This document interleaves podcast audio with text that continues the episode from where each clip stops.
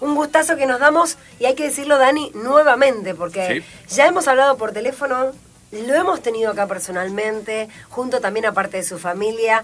Eh, siempre es bueno escucharlo y charlar. Es el director de captación de divisiones inferiores de News y uno de los fundadores de una nueva era de captación en la Argentina. Sin lugar a dudas, estamos hablando de Jorge Bernardo Grifa. Jorge, gracias por atendernos. Te saluda Carolina y Daniel, aquí en la Red Rosario, ni más ni menos. ¿Cómo estás?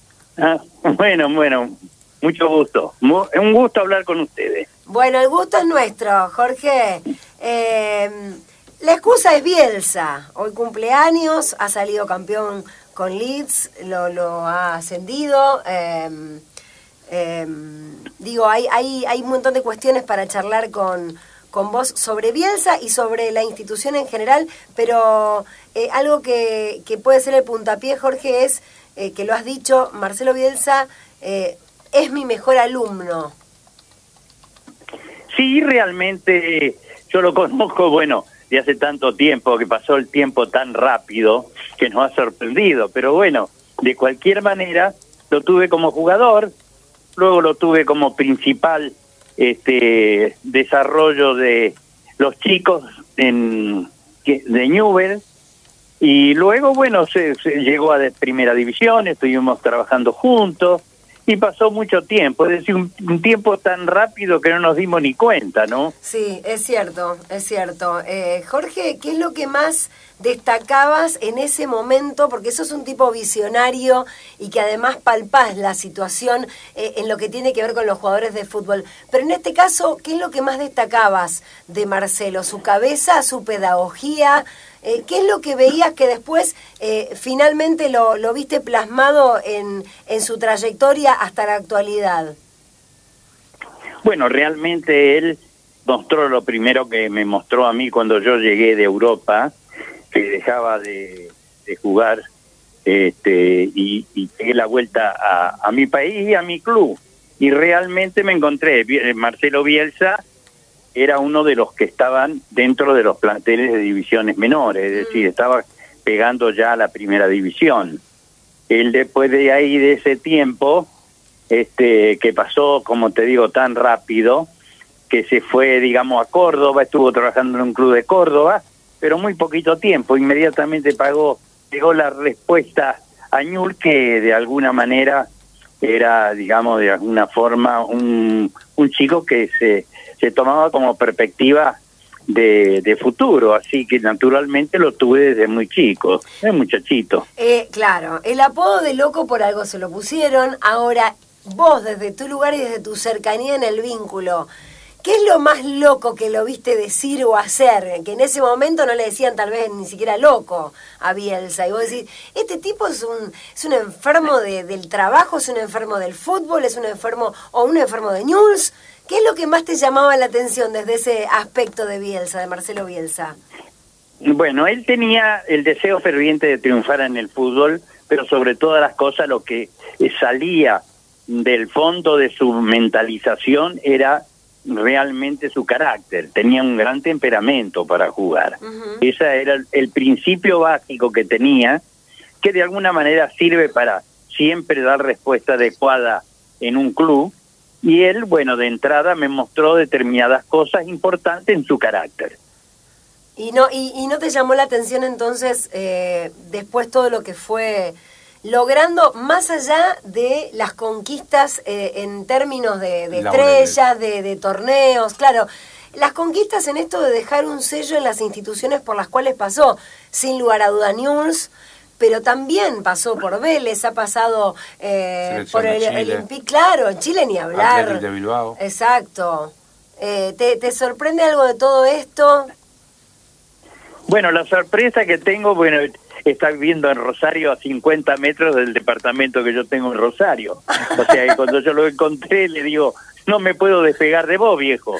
O sea, está a 50 metros de donde yo tengo un, un departamento en Rosario. pero, tenés, charlas, ¿tenés charlas con él? ¿Tenés, ¿Has tenido charlas con él eh, últimamente? Sí, eh, últimamente no, porque realmente ha salido muy rápido de su lugar de origen y fue, digamos, a, a clubes determinados que lo esperaban, ¿no? no he tenido últimamente, pero naturalmente también eh, lo que recuerdo es que de, de, esto que de alguna manera te estoy diciendo, yo hice un, este, una etapa este, donde me dirigí a Chile y en el aeropuerto me lo encuentro a él.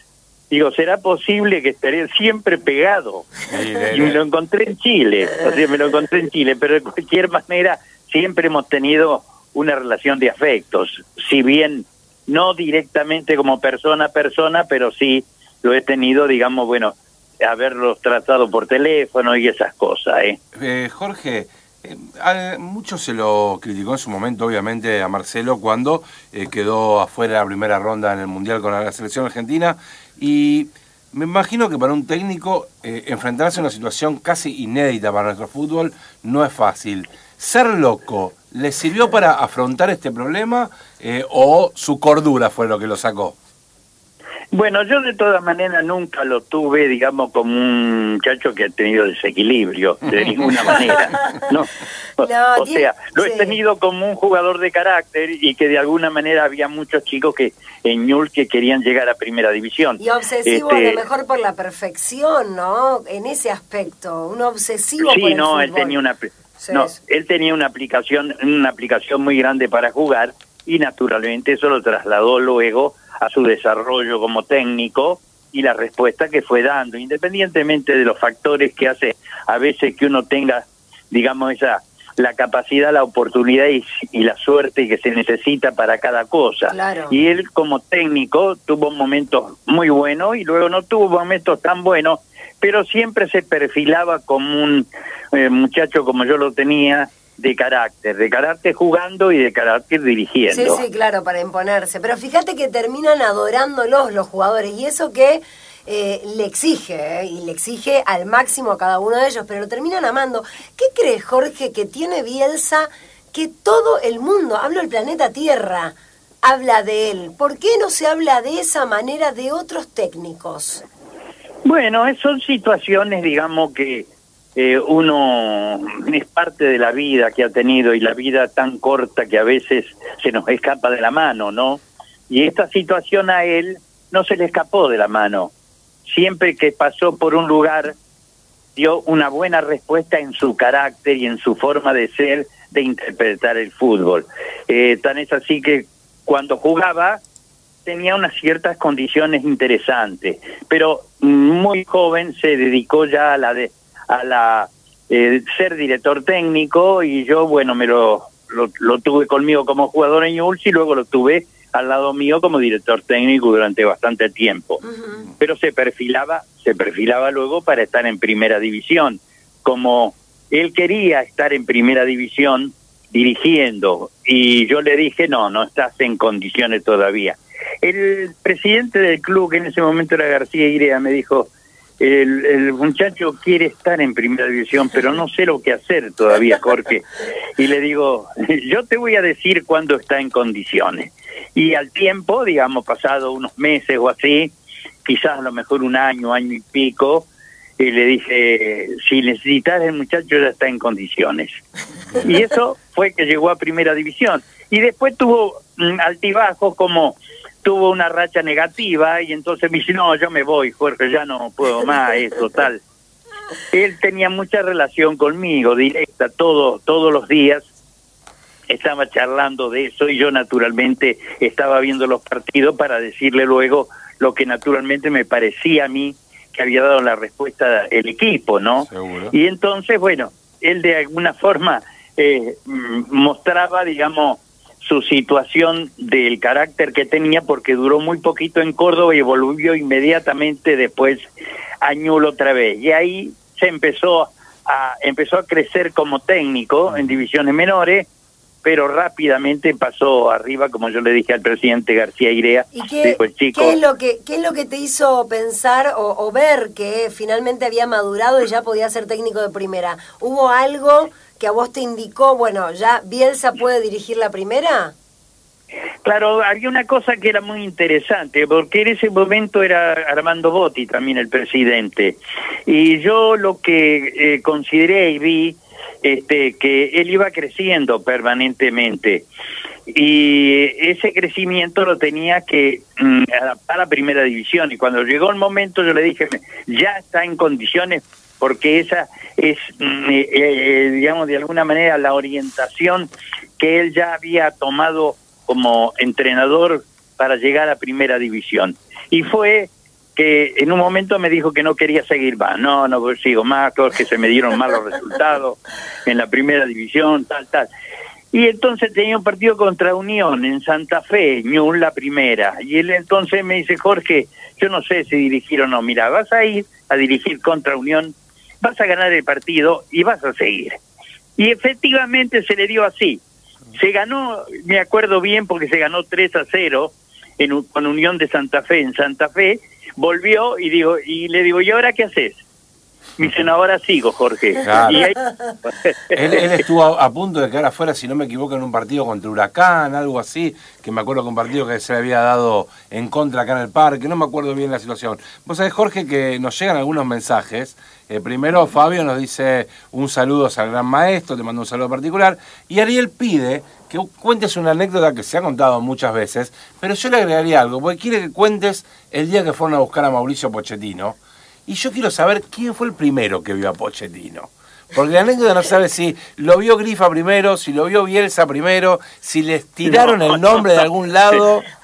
No, no, no, no, no. La situación está que nosotros íbamos, pero marcamos una diferencia contra los otros clubes. Por eso Clube, un club chico en ese momento, se transformó en grande a través de los resultados. Pero fueron con una etapa que fueron preparadas y ordenadas, como yo dije, los clubes de Buenos Aires fundamentalmente esperan que los jugadores se los traigan.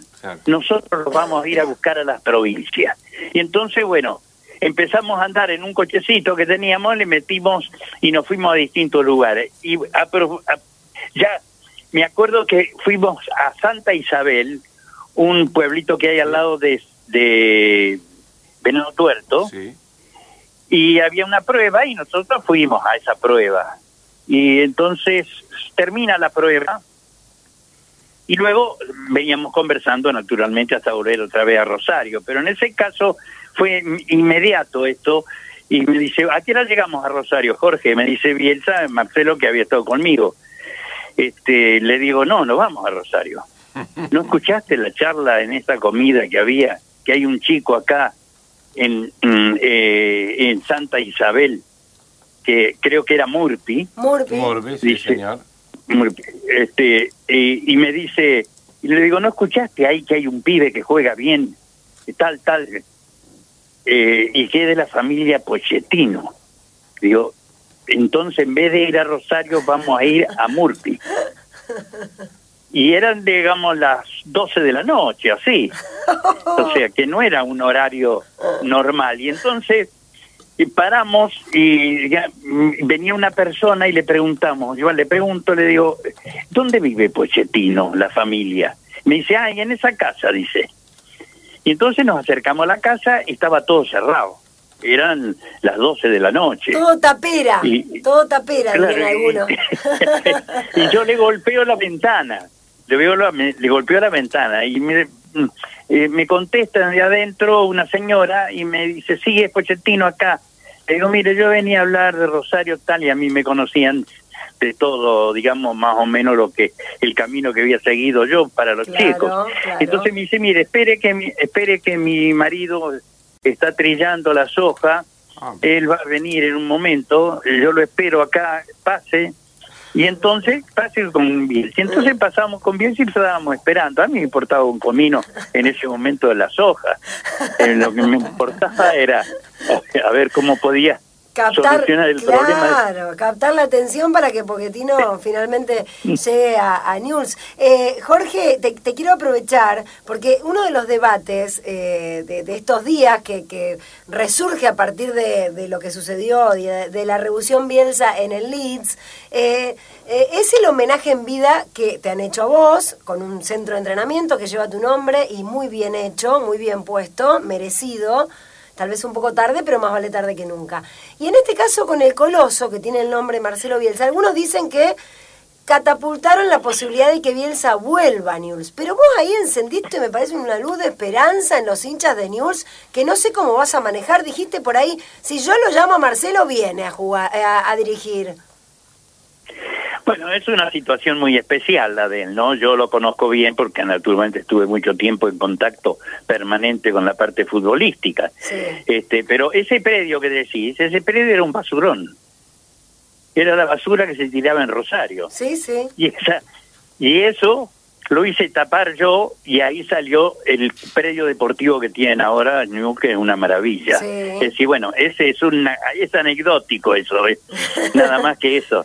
Sencillamente es un una cosa, digamos, un poco egoísta de mi parte reconocer que fui el que empezó. Eh, claro, abriste un camino. Ahora, ¿vos crees que al ponerle nombre al estadio, eh, Coloso Marcelo Bielsa, Bielsa no va a volver nunca más a dirigir News? No, no sé lo que puede llegar a pasar porque este uno tendría que estar en contacto en, de alguna manera eh, un tiempo limitado, pero en contacto al fin de saber qué tiene, qué pensamiento tiene en este momento. Yo creo que si yo lo llamo y hablo con él, creo que me va a dar la respuesta adecuada, que Ñu lo va a recibir le digo, pero eh, es una situación de, más bien de deseo mío, nada más. Ahí está, está bueno claro. Jorge, eh, hay una, una, situación que a mí me llama particularmente la atención y es eh, cuando Bielsa dirige Newells, aquel equipo que ganó algunos títulos, la mayoría de esos jugadores se convirtieron en técnicos. Y muchos de ellos exitosos, ¿no? Berizzo, Pochettino, bueno, Gamboa tuvo algunos momentos buenos, pero Franco, ¿Por qué ese equipo hay tantos técnicos? Sí, muchísimos. Sí, todo el Tata. Bueno, porque no, sí, perdón, nosotros lo que pasa es que cambiamos un poco la historia de desarrollo eh, de los chicos. Este, un chico no vive dentro de una cancha de fútbol, vive dentro de una sociedad. Y nosotros teníamos el deber de orientarlo para que tome el camino correcto que quería también que lo tomara la familia. Y eso que hicimos nos sirvió para capitalizar más chicos, que naturalmente los que fuimos a encontrar por distintos lugares del país nos dieron la respuesta adecuada luego. No nos olvidemos, no nos olvidemos que esto es una realidad cierta y de orgullo para todos los que hemos tenido los colores de Ñul y estamos dentro de Ñul, esa situación, o sea, se transforma en realidad a través de que el, el, en gran en gran en gran situación se dio porque fuimos a buscar a los chicos y pensamos que tenían que estar preparados en la parte educativa para dar luego la la mejor respuesta en la cancha. Y efectivamente fue eso. Fuimos a buscar y no solo. Sí. O sea, no solo lo, le exigíamos en el fútbol, sino también lo exigíamos en la sociedad. Y entonces se fueron transformando de alguna manera ese pensamiento solo futbolístico, sino también sabiendo que muy pocos claro, claro. muy pocos llegan y otros sí. y otros quedan, digamos, bueno, en el camino incorrecto, el que no llegan. Bueno, entonces hay que trabajar para todos. Y eso es lo que hicimos nosotros este, esta situación de haber cambiado el rumbo de la captación de chicos, que fuimos a buscarlo a su lugar de origen en vez de esperarlo que nos lo trajeran, porque no lo podíamos esperar nosotros en Ñul, sabiendo que River y Boca, eh, San Lorenzo, Huracán en aquel tiempo que era grande, este, capitalizaban todos esos chicos que llegaban del interior. Cooptaban y captaban todo. Jorge, estás ahora reeditando todo esto de eh, que muy bien describís de formador de personas, eh, además de jugadores, como director de, de captación eh, de divisiones inferiores en News, ¿están con estos lineamientos nuevamente? Claro, esa es una de las situaciones que vamos a ir ofreciendo a las distintas provincias, pero queda una cosa que es importante y que eso de las distintas provincias, siempre nosotros hemos tenido ideas distintas, no raras, pero distintas, porque en vez de esperar a los jugadores los fuimos a buscar. Y ahora le vamos a dar curso a aquellos que de alguna manera fueron jugadores. Le vamos a dar cursos, digamos, en, en News, para que de alguna manera esos que fueron jugadores en un momento sigan con la intención de tener la camiseta de Ñul puesta. Bien, que son muchachos que ahora son técnicos. Claro. Y yo le voy a dar todas mis experiencias durante tanto tiempo, de aquel año 70 y, 70 y, y- y pico que volví de Europa, este, toda esa capitalización de conceptos y conocimientos se las voy a volcar porque tengo eh, escrito un libro que salió y que tuvo tercera edición y ahora va a salir otro, pero ese va a ir directamente a News, Ajá. porque se lo, se lo prometí al presidente. ¿Cómo se va a llamar. Jorge, el, el nuevo libro? No, no sé todavía cómo se va a llamar, pero sí es cierto que es, es una situación que no existe en, el, en la situación de lo que se debería tener en las exigencias Bien. para desarrollar a los que enseñan y a los que aprenden. Bueno, qué lindo, qué linda noticia nos estás dando, Jorge, porque es un placer escucharte y también leerte. Que sigas cuidándote, estás en Buenos Aires, atenti, porque está complicada la cosa, más que en Rosario. Así que a seguir cuidándote, Jorge. Sí, o sea que lo que pasa es de que yo veo la parte positiva. Estoy todos los días ¿Ah? Dos o tres horas con la computadora afinando la puntería en los cursos que tengo hecho y en este que va a ser sorpresivo porque se lo voy a dar a Ñuls el, el, el libro que armé y que le va a servir a Ñuls para darle amplitud de conocimiento a todo que aquel que quiera llegar. Gracias, Jorge, por hacer este anuncio. Que te sigas cuidando y está bueno que veas el lado positivo. Has producido mucho acervo bibliográfico que vamos a estar leyendo todos. ¿eh? Felicitaciones. Bien, yo le di, sí, yo le dije cuando me vinieron a buscar la gente de Ñul, que fue el primer club profesional que estuve, yo le dije si me vienen a buscar para jugar no es mi mejor momento, pero si me, me, me vienen a buscar para darle una situación futbolística superior, yo creo que se las voy a dar. Y se las diste, Jorge. Un placer como siempre. Muchas gracias por este tiempo y por este momento de charla. Bueno, un gusto, niña, un gusto y que la pases bien con tu compañero y que Gracias. tenga toda la, suerte toda la suerte del mundo. ¿eh? Muchísimas gracias, Jorge. Que sigan los éxitos. Jorge Bernardo Grifa, director actual de captación de divisiones inferiores de News, pero también un fundador, como lo dije al inicio, de lo que fue la captación de jugadores. No solamente en el interior del país a través de News, Sí. sino de toda la Sí, Argentina. entenderlo tremendo. de otra manera. Su momento en Boca también fue brillante. y la pensaba, próxima ¿no? hablamos de Boca. si Sí, me querés, parece que está bueno. Y aparte Dale. Me parece que tener un predio que se llame Jorge Bernardo Grifa con un hotel adentro hecho por Bielsa, algo Conjuga representa, todo, ¿no? ¿no? Ahí está. representa.